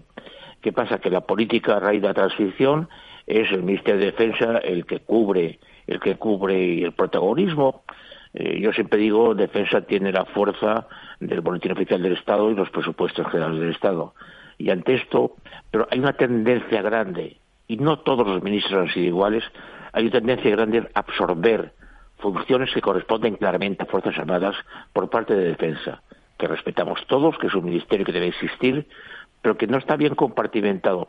Esta ley orgánica de la que habla, mm, la que Ramón, que no se publicó, es quizá la que tendría que haber definido claramente cuáles eran las fronteras, las líneas entre lo que es la política de defensa y lo que es las Fuerzas Armadas. Yo siempre hablo que Francia, el Hospital Valdegras, que se llama de las Fuerzas Armadas, aquí el Gómez se llama de defensa. Dos organismos que tenemos aquí comunes se llaman de defensa, no de las Fuerzas Armadas. Es decir, que esa frontera, en mi opinión, no está bien definida. Y me he hecho apelación, Ramón, al, artículo octavo del controvertido artículo octavo de la Constitución que, que los nacionalistas siempre tienen en, en, la agenda y me imagino que lo sacará el día menos pensado otra vez. Pero yo siempre soy partidario de no considerar la Constitución por un artículo determinado. Habría que, habría que remontarse que sea al 2, que por su sitio y por sus y, por su por su concreción es mucho más. España es una indivisible. Cuando luego del 8 le dice que las Fuerzas Armadas servirán para el orden constitucional, para la independencia exterior y para y para la, cohesión interna. Efectivamente. claro, también hay un artículo, noventa y y dos creo que es, que también dice que el gobierno es el que dirigirá la política civil y militar. Quiero decir que la Constitución hay que verla como un todo. Los que la hicieron con tiento y con, creo que se entiende perfectamente lo que querían decir y los momentos son más que delicadísimos porque parece que todo está en entredicho, parece que todo el entramado se está discutiendo y se está desmantelando. Yo soy respetuosísimo con la Constitución, pero vuelvo a decir, soy respetuosísimo con el conjunto de lo que quiere decir. No me paro en un artículo determinado concretamente. Bueno, y de la pequeña anécdota de que la ministra prohibiese que la prensa eh, se acercase al acto de Menorca y al de Mallorca, eh, no, no tengo las claves. Yo, yo estoy muy retirado y muy ajeno a, a lo que pasa en Madrid. No, no tengo una explicación ni puedo comprender no me cabe en la cabeza. Nos llenamos la, nos llenamos la boca de hablar de cultura de defensa y de unión de pueblo y ejército, etcétera, etcétera, y luego nos encontramos con unas normas que no sé si vienen de la propia ministra o de alguno de sus subordinadas eh, que, llevan medios de prensa, que aún no tengo las claves y cuando las sepa se lo contaré a Ramón. Pero no las sé, ni las comprendo, ni las comparto, por supuesto. Eh, Luis, algo? a mí a mí me gustaría preguntarle en, estos momentos y bueno ya lleva bastantes años eh, que la que la, el ejército es la institución más valorada en España es decir realmente los ciudadanos aprecian la labor eh, desde yo creo que desde que eh, empiezan a salir masivamente militares españoles a, misiones de paz, de intermediación, ¿no? En, muchos conflictos internacionales. Eh, recuerdo porque además, bueno, pues por circunstancia, por mi edad y porque me pilló la época con, con el tema de Bosnia, ¿no? Donde se desplazaron unos 2.000 soldados españoles y todas las misiones internacionales que se han sucedido desde entonces. En estos momentos hay cerca de 3.000 soldados españoles distribuidos por el mundo y parece ser que este, este año que hoy, que, que ahora comienza, va a haber mil, mil militares más, es decir, que vamos a, incrementar esos, esos contingentes en esos lugares de conflicto internacional. Eh, yo creo que efectivamente es una institución muy valorada y en estos momentos además estamos viendo, que es lo que me gustaría preguntarle, yo recuerdo cuando eh, estuve en el ejército en, en los años 90, yo estuve en la brigada paracaidista y allí como unidad profesional incorporaba a las primeras mujeres y, bueno, pues, pues eh, recuerdo que en mi compañía, yo estaba en cuartel general, eh, había dos mujeres que tenían camareta aparte, baños aparte, todo, pero eran como un poco las extrañas, ¿no? Se las veía un poco como, como una especie de, de marcianos ahí aterrizando. Hoy, sin embargo, está muy generalizado. Hay un porcentaje, no, no digo que sea la mitad mitad, que sería lo deseable, pero sobre todo tenemos una, una militar muy, muy ilustre. Eh, porque estamos hablando de la que va a ser la futura comandante en jefe de todos los ejércitos en España, Armada, Fuerza Aérea y Ejército de Tierra, como es la, la princesa Leonor, ¿no? Que está en esos primeros pasos y por lo que se muestra a nivel de, bueno, pues de prensa, información, fotografías, pues parece ser que con mucho interés, muy aplicada y desde luego dando una imagen eh, para la, tanto para la Casa Real como para el Ejército, eh, sobre todo cuando sale eh, con esos uniformes de, cadete ahora de segundo curso, que es yo creo que el, mejor embajador para el Ejército, ¿no? Es su, propio comandante en jefe. federal para la juventud también. Yo creo para toda la sociedad. ¿eh? Bueno, mm, ya me has hablado de parquedistas, yo procedo de parquedistas. Entre en, era una agrupación de banderas parquedistas en 59, 60 y nos fuimos a la Lluvia y a Las Palmas para. Pero bueno, parquedistas ha tenido siempre un carácter y creo que nos ha marcado. Me alegro mucho que hables bien de la, de, la brigada. Pero has citado la palabra institución Y ciertamente con Ramón comentamos los tres discursos últimos del rey, perfectos en mi opinión. El de, la, el de Nochebuena, el de la jura del cargo, el de la jura de la constitución de la, de la, de la, de la princesa Asturias, y el último de la Pascua Militar, quizá el menos teledirigido a la sociedad. Pero en tres, en los tres refuerza el concepto de constitución como, como regla necesaria de convivencia, como base de nuestra libertad y de la igualdad de todos los españoles. El concepto de, el concepto de igualdad es fundamental porque sin igualdad, ya lo decía el clásico, no hay democracia. Y esos días anda por Madrid un hombre cuya obra se presentó hace dos años y que yo cuando leí me quedé impresionado, Stefan Levitsky. Escribió un, libro sobre cómo mueren las democracias. Y él, a pesar de que aplica muchos conceptos a su país, a Estados Unidos, tiene una tesis de una, un fondo que es constante. Las, las, instituciones. Las democracias fallan cuando se debilitan instituciones. De ahí la importancia de la institución monárquica reforzar estos días con la presencia de una chica joven, que además ha encajado muy bien, que da buena imagen, que, que, que, que utiliza la cultura del esfuerzo. Y que es, y que es la futura comandante en jefe. Una impresión. Y que es la futura la futura. Y ha traído una bocanada de aire fresco a los críticos, a los pesimistas, ¿eh? Cuando a ella le dicen que no sabe si será reina en su momento, yo le recordaba, pues a su abuelo Juan Carlos le llamaron Juanito el Breve en el 78 o el 77 y, y hemos tenido Juanito el Breve hasta, hasta no sé cuánto tiempo. Pero bueno, es lo que tenemos, pero vuelvo a la tesis de que institución ejército, institución fuerzas armadas, institución monarquía, las dos unidas pueden mucho en el Estado español, pueden mucho como política de Estado.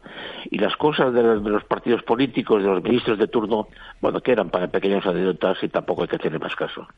Bueno, y evidentemente, aunque no tengamos todavía esa ley orgánica, porque eh, el camarada Bambi, eh, o sea, Rodríguez Zapatero, hizo el año 2005, me parece que fue, la ley de defensa nacional.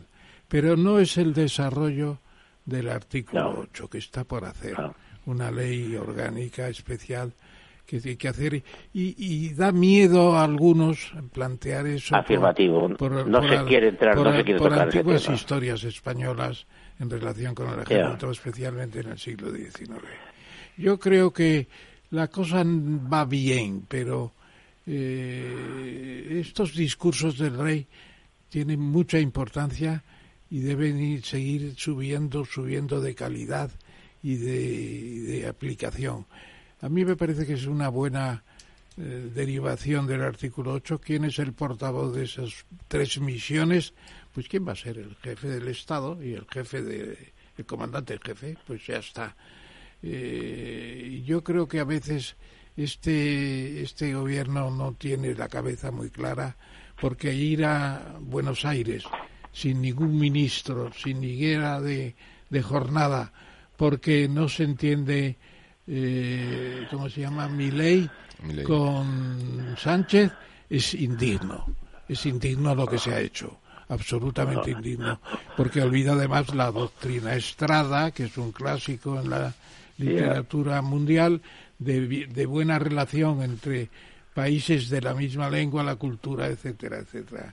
Y que la doctrina Estrada nos ha salvado No, y, y el rey, y lo paga con, con canas en las cejas y con gestos adustos, el pobre tal, y a veces sufro, el rey mantiene un equilibrio no fácil.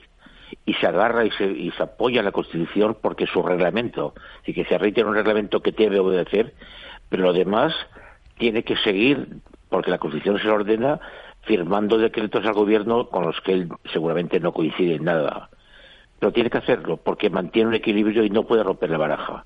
Está claro, y, los ejemplos de otros presidentes de repúblicas ahora de Estados Unidos, a veces lo vemos, está claro que el mantenimiento de un equilibrio entre el cargo de, de- de jefe de Estado y los gobiernos de turno que tiene es un equilibrio no fácil, no fácil. Y el hilo conductor que utiliza rey en los tres discursos últimos es claro, es una misma línea. Y luego tiene, utiliza otra otra otra virtud también es importante que es la brevedad. No se enrolla demasiado. Pasa un mensaje dice las palabras que alguien tiene que entender. Por supuesto le van a criticar enseguida.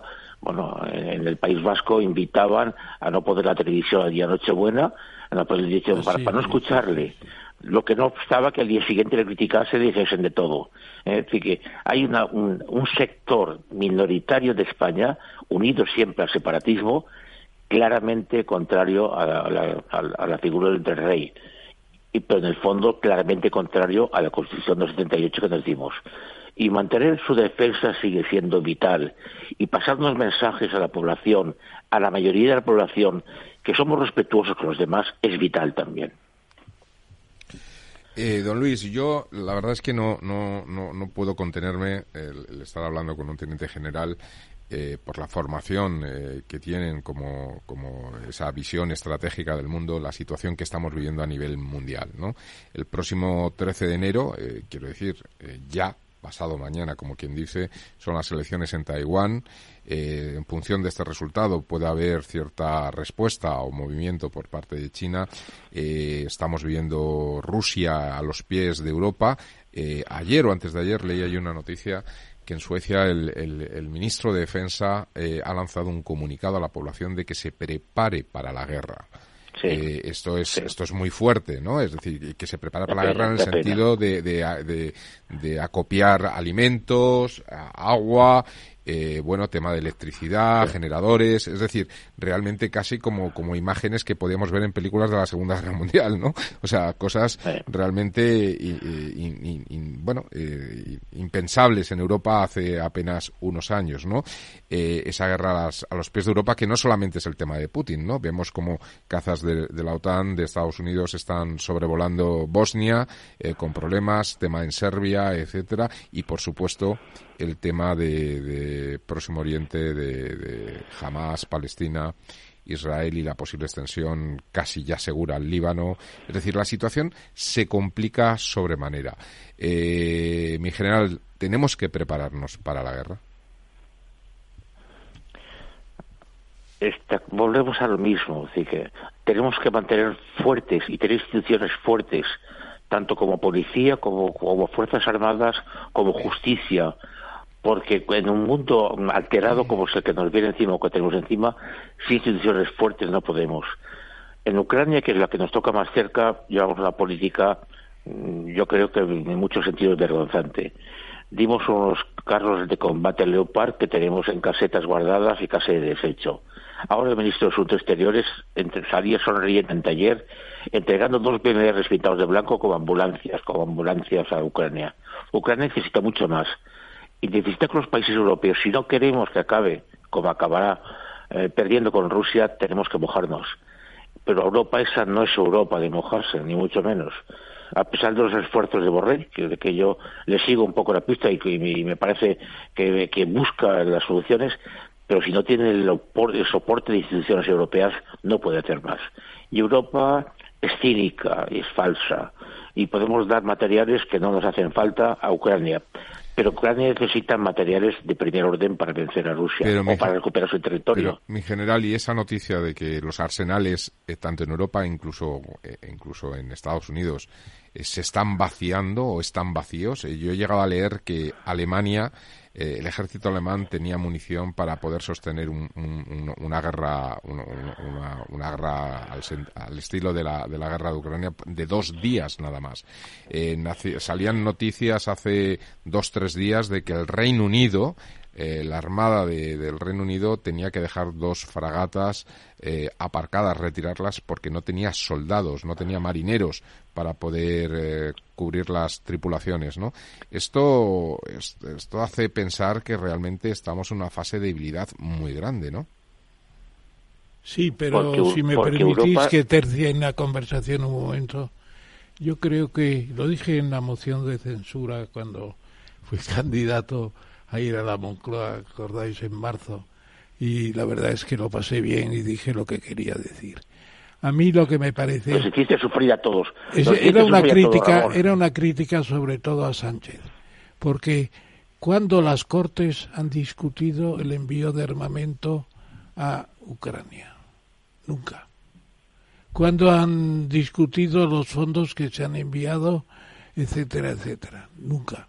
Es decir, esas cosas hay que explicarlas en la casa de la España no ha mandado más material por influencia de miembros de su propio gobierno, está claro, está claro. Bueno, eh, será por lo que sea, pero hay que explicarlo también y no se ha explicado. Es una guerra que nos ha traído Estados Unidos y que ahora Estados Unidos, cansados, quieren que lo resuelva China. Anda ya, vaya europeísmo que tenemos en marcha, ¿eh? No hacemos nada, siempre tenemos que esperar a los Estados Unidos y ahora ya también a la segunda potencia que, va camino de, de no sé qué, y que es China. Bueno, pues eso hay que criticarlo. Borrell no se ha dado cuenta de eso. Borrell no se ha dado cuenta de que es un eh, ciudadano de segunda en la gran estrategia mundial. El único que discute a Estados Unidos y que le plantea las cosas es Israel. ¿Por qué? Porque hay seis millones de judíos norteamericanos que mandan en Estados Unidos. Por eso discuten. Pero nosotros qué discutimos con Estados Unidos? Nada, nada. Somos un protectorado de los Estados Unidos. Y eso va a misa. No sé está. Eh, desde que el mundo es mundo, la guerra existe. Es decir, que las utopías de que la guerra se había terminado son utopías, porque desde de, de, ya hemos ahorrado guerras mundiales, pero hay, a cierta manera siguen con guerras mundiales, guerras de influencia. Y al final, eh, el que no haya guerra no te dice que haya paz. El, que hay desequilibrios económicos. Tú fíjate solamente las corrientes migratorias que nos vienen de África. Eso proceden de países, de estados fallidos, del cual también hemos sido responsables porque hicimos un proceso de descolonización desbordado. Y entonces hemos dejado unos, unos, países que no son capaces ni, de mantener a su propia ciudadanía dentro de ellos. Y un hombre que se mete en la patera para llegar a, la isla de Hierros que está desesperado y ha quemado todo lo que tenía en su país para poder pagar a una mafia que lo traslade. Eso entraña, hay una guerra quizá, pero lo que no hay es paz. Y esto es un poco que la que los países tendrían que afrontar pero eso es otro, es muy complicado. Hemos, hemos visto, y ya como última pregunta, eh, mi general, hemos visto que en los últimos meses eh, ha habido un, un, esfuerzo, o al menos es lo que se, se, aparece en prensa, un esfuerzo por parte del Ministerio de Defensa de, de eh, incentivar o desarrollar nuevos programas de, de, de defensa eh, con apoyo en la industria española, nuevos carros de, de, combate, me estoy refiriendo a los 8x8 Dragón, los nuevos Ascot, sobre todo en el ejército de tierra, es decir, que se está volviendo a invertir realmente en defensa. Eh, ¿Se está planteando, usted piensa que se puede llegar a plantear en esa línea que yo planteaba de preparar para la guerra, algo que ya se está planteando a nivel europeo en volver al servicio militar eh, obligatorio? Bueno, son dos conceptos diferentes. Bueno, presupuestos, estamos obligados a llegar al 2% o comprometidos con la OTAN para hacer un esfuerzo parecido al que hacen los demás países. Nos estamos recuperando, pero llevamos quizá 10 años de retraso. Y 10 años de retraso son difíciles de, de, recuperar después, porque hay un montón de materiales que, que, que están envejecidos, hablamos de aviones, hablamos de helicópteros, hablamos de barcos, etcétera tardaremos, si esa línea que hay de recuperación ahora la mantuviésemos continua 10 años más, podríamos hablar de una buena recuperación. Pero siempre dudo que con los cambios de gobierno eso no se mantenga. Servicio militar obligatorio, mmm, eh, bueno, yo creo que en aquel momento llegó porque la sociedad lo exigía, porque había un cambio de modelo de ejércitos y en todo el mundo se pasaba a ejércitos profesionales. Y yo creo que en aquel momento la decisión que tomó el gobierno de andar fue aceptada. El, ¿Dónde han aparecido los fallos? Los fallos han aparecido que la juventud que recibía con todo lo que puede decir del tiempo que no perdiese, que recibía ciertos instrumentos de cohesión, incluso de, de, cultura de esfuerzo, de superación, de dejar familia y de conocer gente, de interacción entre regiones, etcétera, esto se ha perdido totalmente. Quizá habría que buscar, y lo están mirando los países europeos, lo ha hecho Marruecos, pero Francia lo, lo miran muy seriamente en reponer, si no se dice militar del tiempo aquel, con menos tiempo, ciertos actos que, permiti que permitirían a los jóvenes, chicos y chicas, pasar y conocer Fuerzas Armadas y aprovechar de las experiencias positivas que tienen para, para inyectar algo. Esto no, no, lo descarto. Pero mientras Un poco al estilo de Suiza, que al ven... estilo de Suiza de fines de semana y esto. Claro, Suiza es el único Hay país del formas. mundo que todavía cuando va uno se encuentra en el tren con soldados con el Uniforme con el puesto. tocho, con el chopo que Hay se muchas- decía, es decir, con el fusil. Hay muchas fórmulas de hacerlo, hay muchas fórmulas de hacerlo, pero tiene que haber una voluntad política de quererlo implementar y nadie se arriesga, y nadie se arriesga. No, yo lo que propuse en la moción de censura, y perdón que la cite, creo que debo citarla mm, por razones propias, pues propuse la formación de un movimiento voluntario, claro, ecologista. Porque aquí hay mucho ecologista de boquilla, pero necesitamos gente pegada al campo en el verano sobre todo, y que tenga una visión de lo que es la patria también. Incluso, y eso tendría que tener una organización mínimamente militar, porque no se puede gobernar un campamento, por ejemplo, de 500 hombres y mujeres sin una organización Una disciplina. eh, de disciplina. Tiene que haber una disciplina, sino aquello se puede convertir en una libertinaje total. Entonces, ¿quién ha comentado eso? Nadie. Nadie. Me, sí, un comentario me hicieron hace poco. Bueno, necesitamos un servicio de prestación a la nación. Yo no creo, no necesitamos. Militar puramente no creo. Pero que también hubiera alguna parte militar. Pero tiene que haber también una, una formación, Tendría ¿no? que haber Eh, una formación, sí, de defensa. de defensa, ¿no? Es, es, es, es un, es un derecho y una obligación de todos los ciudadanos. Claro.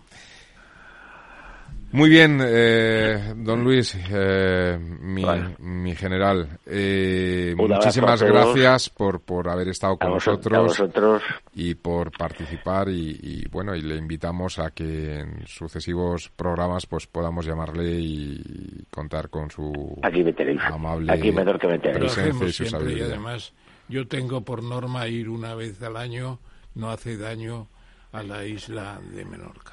Es una maravilla. Le tengo- y allí le tengo comprado, un- Ramón. Allí tengo una Lo- hospitalidad formidable, empezando por el Hospital del Rey, que el propio teniente general ha contribuido a mantener una estructura formidable, a recuperarla. Eh, fue una fundación británica Eh, inicialmente. Es otra historia. en la bahía de Mahón, historia. ¿no? En, en medio de la bahía Sí, de Mahón. Estuvo allí con Lady Hamilton Nelson. Te pregunto, no te he oído. general. Ah, perdón. eh, ¿Estuvo el Es que Nelson Ramón te con pierdo- Lady Ramón te Hamilton pierdo en un poco. Menorca? Que si estuvo Nelson en, en- Nelson con Lady Hamilton. con Lady Hamilton Ah, sí. en Menorca. Que se Bueno, sabe. eh, forma lo de Hamilton forma parte de la leyenda. Lady Hamilton era la esposa del cónsul inglés en Nápoles.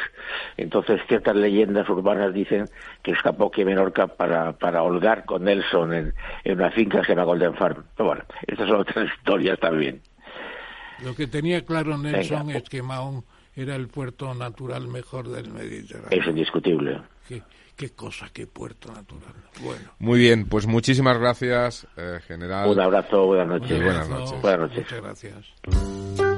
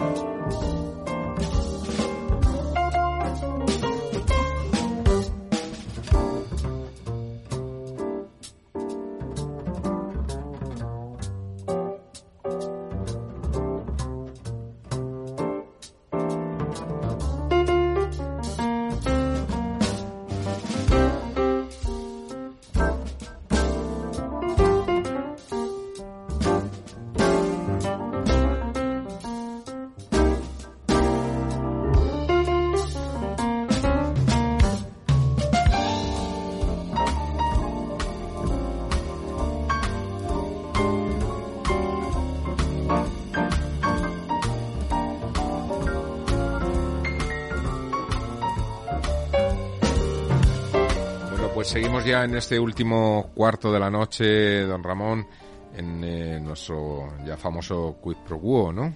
Estas noticias que, que recorremos por el mundo. Y la primera, bueno, pues es un, un artículo que, apareció esta, esta primera semana de, de enero del Premio Nobel de Economía Paul Krugman, bueno, pues alentando un poco a que la economía se estaba recuperando y que estaba, estaba empezando a funcionar y cuando la gente iba a dejar de hablar de crisis y asumir que, de que la economía se recuperaba, ¿no? Él comentaba que, que bueno, que el objetivo de inflación subyacente estaba ya cerca del, del 2% y que, y que eh, con un desempleo que está en mínimos de los últimos 50 años y con unos salarios que parece ser que en casi todos los trabajos en Estados Unidos pues están mejor que antes, ¿no? Es decir, estamos en una situación económicamente de rampa de lanzamiento para el 2024, señor, señor Krugman. ¿Qué, ¿Qué, piensa de esto, profesor? A mí me ha gustado mucho este artículo de Krugman, porque no es un artículo eh, a base de porcentajes, de, de, de ratios económicos, de PIBs por aquí, PIBs por allá, exportaciones, importaciones, etcétera es muy sociológico y además ha valorado lo que ha sido la crisis, la crisis económica de 2008 y luego la pandemia. La pandemia y se refiere pues el coste psicológico de esos, dos fenómenos que han ha sido terrible.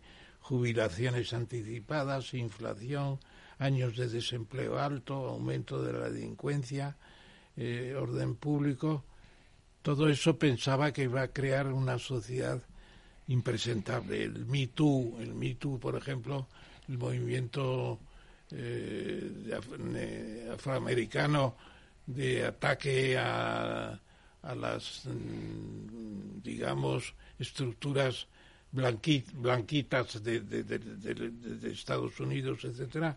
Todo eso tiene su importancia.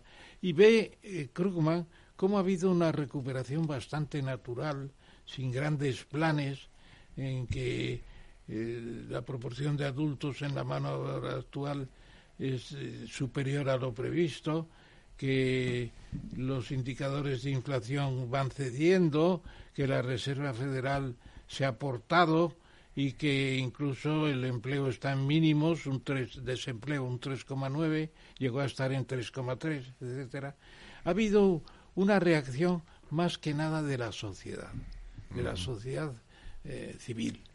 Eh, sin grandes, no hacía falta el, el, el New Deal de Roosevelt, porque no había depresión, lo que había era otra cosa, pero yo creo que está muy bien el artículo porque bueno y un tema y un tema que no habla y que yo creo que no se está hablando nada y que y que yo creo que es clave en lo que está sucediendo no solamente ahí sino que va a suceder también en Europa. También aquí la inflación se está controlando no y es es el tema de, de la pirámide invertida no esa pirámide invertida si tú hablas mucho de la pirámide invertida te mm. refieres a la pirámide. La pirámide poblacional invertida, claro. Sí, sí, sí. Una pirámide que tiene poca base porque hay poca juventud ya y, mucha vejez. Y por tanto, efectivamente, pesa el coste. pesa eso es. Y pesa el coste de las pensiones, digamos que no se produce o se va mitigando esa pérdida de, de empleo juvenil, se mitiga y los, los jóvenes encuentran empleo y eso produce una reacción en cadena. ¿no? ¿no? No hay tanto desempleo juvenil porque la propia pirámide lo, lo, lo, lo corrige de alguna manera, ¿no? Claro, y en Estados Unidos en, demográficamente están muy bien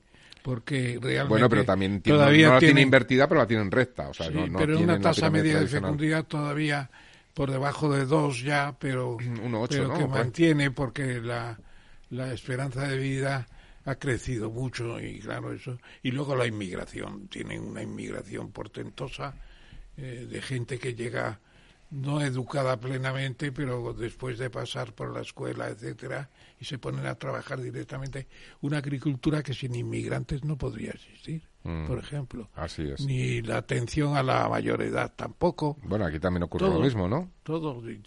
Eh, un, compara eso con la, antigua Unión Soviética. El alcoholismo, la caída de la natalidad. Nadie quiere ir a vivir a Rusia los chechenos para robar, dicen los propios rusos. Mm. Claro. Muy bien, y la siguiente noticia que tenemos, eh, profesor, los, eh, bueno, estamos viendo eh, esas imágenes de la toma de un secuestro en directo, ¿no? En, una televisión en Ecuador. ¿Qué está pasando en Ecuador? barcos, prisiones, cárceles, el modelo Bukele para Ecuador.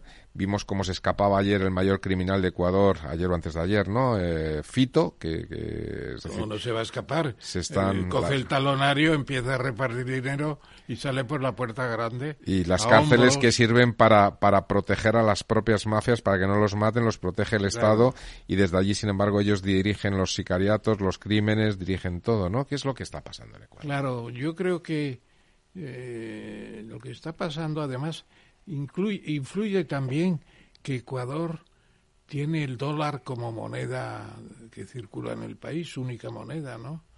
Y eso... Principios de los años 2000 se dolarizó. No, lo ha atacado nadie.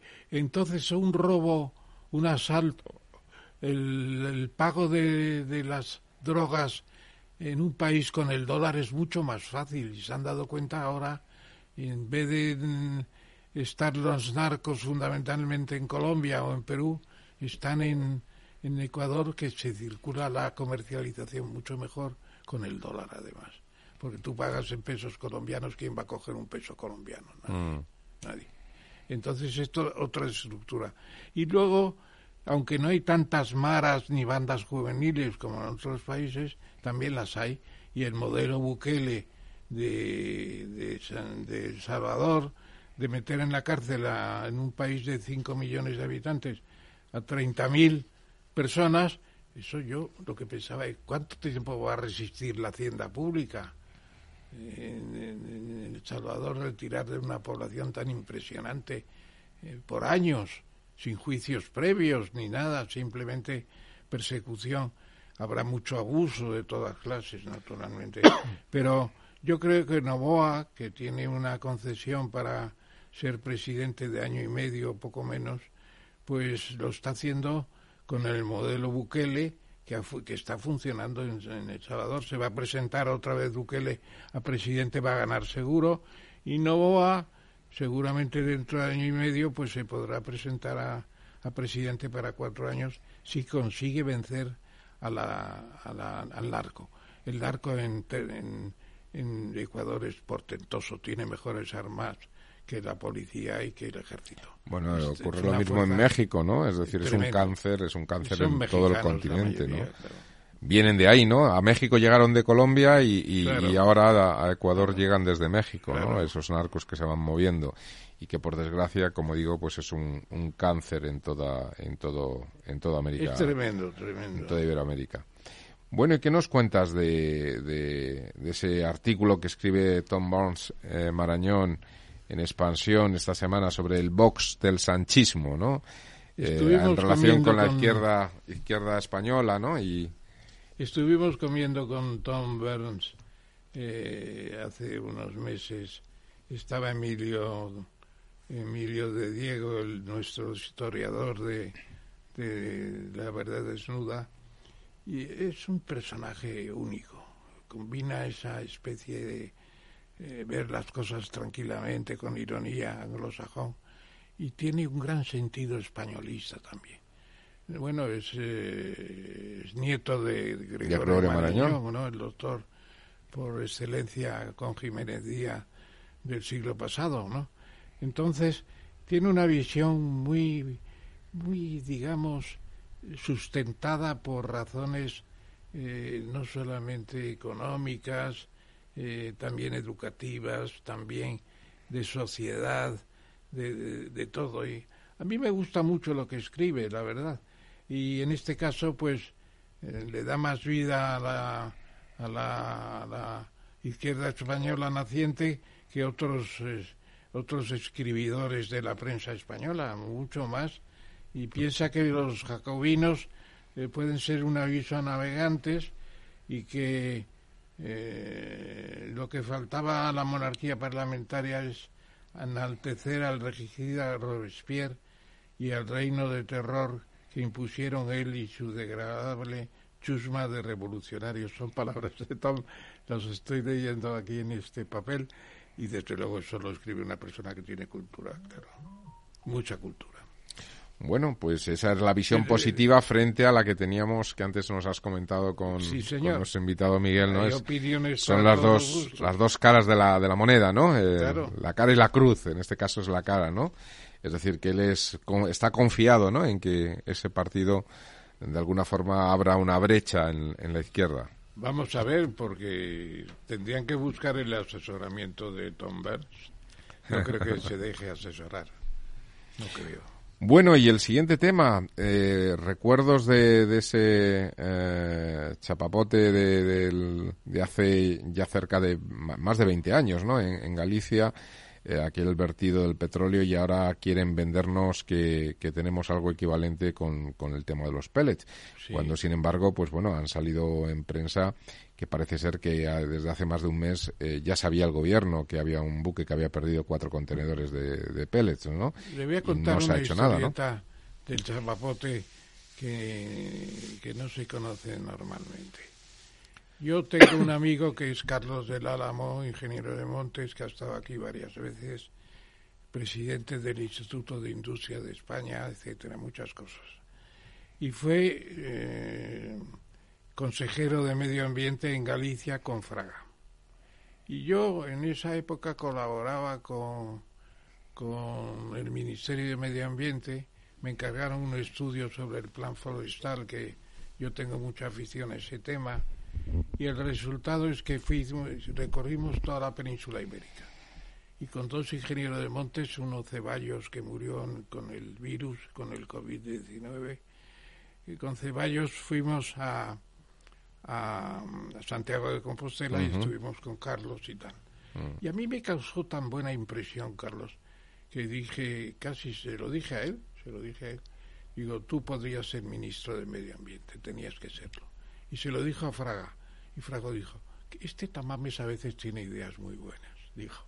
Y estaban postulando ya a Carlos Delgado para... ¿Y qué pasó? Llegó el Prestige, no se le dio la importancia que tenía, se fueron de cacería el segundo o el tercer día a La Mancha, eh, él, Fraga y, y, Carlos del Álamo, y ya quedaron marcados. Marcados, y ni fue ministro de Medio Ambiente, ni Tamames pudo disfrutar de, esa nueva situación.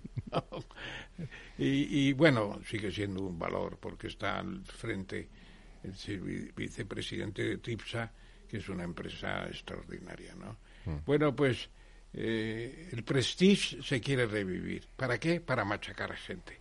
Bueno, es que parece que... y, fíjate, fíjese, don Parece que lo han creado, ¿no? Con las elecciones. El 18 de febrero son las elecciones. Han visto el paraíso los del PSOE con un candidato que no conoce nadie, pero que tiene ya el chapapote. bueno, de todas formas. ¿Usted sabe de dónde viene la palabra chapapote? Eh, pues dígame usted. Cuando llegó Hernán Cortés a, al, al Plan Alto y veían eh, emanaciones de petróleo y tal, en lengua natural, que es la lengua de los, de los mexicas, mal llamados, ¿cómo se llama? Los, eh, los indios predilectos de México, ¿cómo se aztecas. llama? Eh, aztecas, eso es. No se debe decir aztecas. Aztecas era el nombre cuando estaban en Nuevo México más arriba. Bueno, ellos son mexicas. Pues en Natual, que era la lengua de los mexicas, chapapote es el petróleo que quedaba por allí. Es una palabra como cacahuete, como eh, tantas palabras que tenemos, chocolate, como, eh, qué sé yo, una cantidad de palabras, 900 palabras eh, mexicas tenemos en, en nuestro idioma. Bueno, pues el chapapote fue terrible para el PP. Fue una bomba. Bueno, fue lo que hizo que, perdiera las elecciones en Galicia, ¿no? y el Prestige, claro. Claro, Y quieren convertir... Pero no tiene nada que ver, ¿no? No tiene nada que ver. Absolutamente nada que ver. Para que Ni un petrolero con cuatro contenedores de Peleps, ¿no? un petrolero partido en dos, ¿no? Con todas las bodegas eh, vertidas a, frente a cuatro, cuatro palets de, de pellets, que tampoco es tanto, ¿no? Los pellets, además, por lo visto, no causan tanto daño inicialmente, pero a largo plazo no sabemos. Hombre, está, obviamente está mal porque los peces comen estos pellets y después pues eh, Cuando acaban... se degradan creo que tienen consecuencias perniciosas. No, no, es también. algo tremendo y, y además que, bueno, eh, casi ha, ha puesto un foco de atención en un problema que, que ya existía y que, y que teníamos en, en todo el Mediterráneo, por ejemplo, es una zona muy agravada por el tema de los pellets históricamente y hay un punto que lo tenemos en España, que es Tarragona, donde realmente esta contaminación de pellets era permanente y llevaba mucho tiempo. Es decir, Alfonso Rueda, el candidato del PP a Galicia, que es el actual presidente de la Junta de la de Junta, Galicia, sí. pues dice, ¿cuántos co- contenedores eh, se cayeron al mar? ¿Qué podemos esperar? ¿Quién tiene que limpiar las playas? Bueno, han tenido que elevar el grado 1 de peligro a 2 Al grado dos. para que entre el Estado ya definitivamente. Y buena falta hace porque puede ser una ruina de muchas playas. Bueno, pero como le he comentado antes, eh, don Ramón, parece ser que el gobierno de Portugal ya avisó de ello También, hace, hace se semanas, se sabía, y sin embargo el gobierno pues parece Porque que lo ha tenido visto en hay silencio. muchos ¿no? contenedores de, de estas miserias que andan sueltos por el mar ahí. y que es mejor coger los contenedores antes de que se rompan y salgan los huevecitos blancos a la mar, que es más difícil, a las playas, que son difíciles coger. que es donde es difícil limpiar, efectivamente. Bueno, y teníamos también esa buena noticia, en este caso una noticia cinematográfica, ¿no? El, Sí. El, bueno, The Crown, una película, bueno, una serie que, que usted valora excepcionalmente, ¿no? Y bueno, ¿para cuándo en España? serie, ¿no? Sobre la vida La de la reina Isabel II, ¿sí? Sí, es fantástica. Fantástica. Yo, yo me he llevado una gran alegría con el final de la serie, porque ha habido además muchos artículos comentándolo, eh, lo que representa hacer una serie de, de la reina más longeva, porque yo creo que superó a la, a la gran reina, ¿cómo se llamaba? La gran reina que tenía todos, Victoria. Victoria, pues creo que Isabel II eh, Sí, sí, reinó más años y la historia que han hecho a través de la serie es un prodigio, es un prodigio porque se ve cómo funciona Inglaterra y, y detrás de tanta hipocresía como hay en Inglaterra también hay un sentimiento de trabajo bien hecho, de amor a la patria, de sentido imperial eh, dominante, pero también educativo, etcétera, etcétera. Y yo creo que eso está recogido en la serie como nadie. Y cuando hablan de que las series son disparate, etcétera, etcétera, yo creo que esta es muy formativa históricamente y del carácter británico. Y luego los personajes están muy bien escogidos, los guiones han sido muy buenos. Hay tal por eh, es obra de Peter Morgan. Peter Morgan es el gran ¿Y director. quién podría hacer eso en España? Ese Pues, paralelismo eh, con, la la, con la. Casa Real Española. Mire, ¿no? voy, a, voy a citar hoy por, por, por última vez eh, la moción de censura. ¿Sabe quién llamé yo al salir de, de la Casa de la Soberanía Española del Congreso después de la moción de censura? quién? Para hacer una película sobre la moción. ¿A quién? Garci, José Luis Garci. José Luis García. Le dije, tú podías hacer una Uno de los grandes, ¿no? Divertida. Y me dijo, desde luego que la haría con mucho gusto, y no es por la amistad que tenemos, eh, pero ¿quién lo financia? Claro, el que ha estado años sin no, no poder hacer cine porque no había financiación. Garci con un, con un Nobel de cinematografía encima, con un Oscar, ¿no? Bueno, de todas formas, don Ramón, no es por, pues no es por eh, mi- mi- minusvalorarlo, pero la Casa Real Española tiene más, más juego Hombre, que... ya lo sé. hombre. Yo, yo- yo- Yo creo que es más fácil de no financiar, yo creo que es más, Real, más fácil de financiar una, una obra sobre la, Sí, la familia real española que sobre Ramón Tamames. Y yo pe- pe- pensaba hacerle un guion, hacerle un guion con muchos inputs colaterales de cosas relacionadas y que no fuera simplemente la moción de censura, sino todo lo que había alrededor. Y, y- me dijo, si tú encuentras el financiador, digo, hombre, yo, si tú me dices por dónde anda, dice, los conoces como yo, no sueltan una perra. Pero bueno, en el caso español, un personaje histórico de una trascendencia tremenda como, como es el rey Juan Carlos I, eh, que, Lo hemos intentado pues eh, yo creo que es un personaje muy cinematográfico, ¿eh? eh su historia, la transición española, su infancia. Y le digo quién. Fernando Suárez y yo con un promotor que nos ha hecho cientos de metros de película. Lo tenemos grabado. Pero contactar con don Juan Carlos para que participe en esa película hasta ahora se ha revelado imposible. Juan Carlos está secuestrado prácticamente. Mm. Bueno, en cualquier caso no es que sea una película documental, yo me estoy refiriendo un poco como, como The Crown, una serie donde de alguna forma se, se, relata la historia de... ¿Ha visto la película de Bárbara Rey? No, no, ni, ni, ni, quiero verlo, sinceramente. Véala, véala. es, que Aparte de que la actriz que la representa es un monumento nacional, hay unas escenas con Juan Carlos en un hotel, en una habitación, tal. Bueno, es la monda aquello. Una conversación que tiene Juan Carlos con Suárez, con Adolfo Suárez, después de practicar el más dulce de los artes, de las artes, con, con la, con la personaje protagonista. Una conversación con Suárez que no tiene pérdida, no tiene desperdicio. Bueno, pues está teniendo un éxito impresionante, claro.